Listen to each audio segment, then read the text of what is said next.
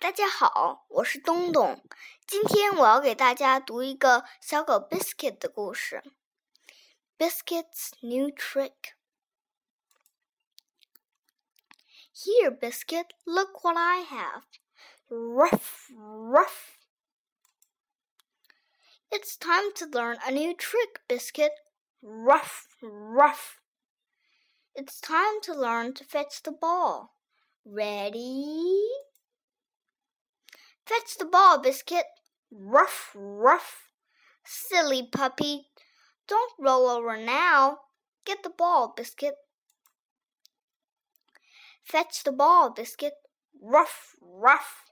Where are you going, Biscuit? Ruff. Funny puppy, fetch the ball, not your bone. Let's try again. Fetch the ball, Biscuit. Ruff, ruff. Good puppy, you got the ball. Ruff. Wait, Biscuit, bring the ball back. Ruff, ruff. Let's try one more time. Fetch the ball, Biscuit. Ruff, ruff.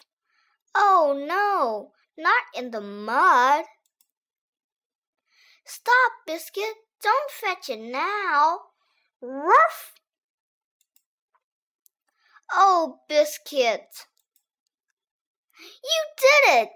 You learned a new trick. Ruff, ruff.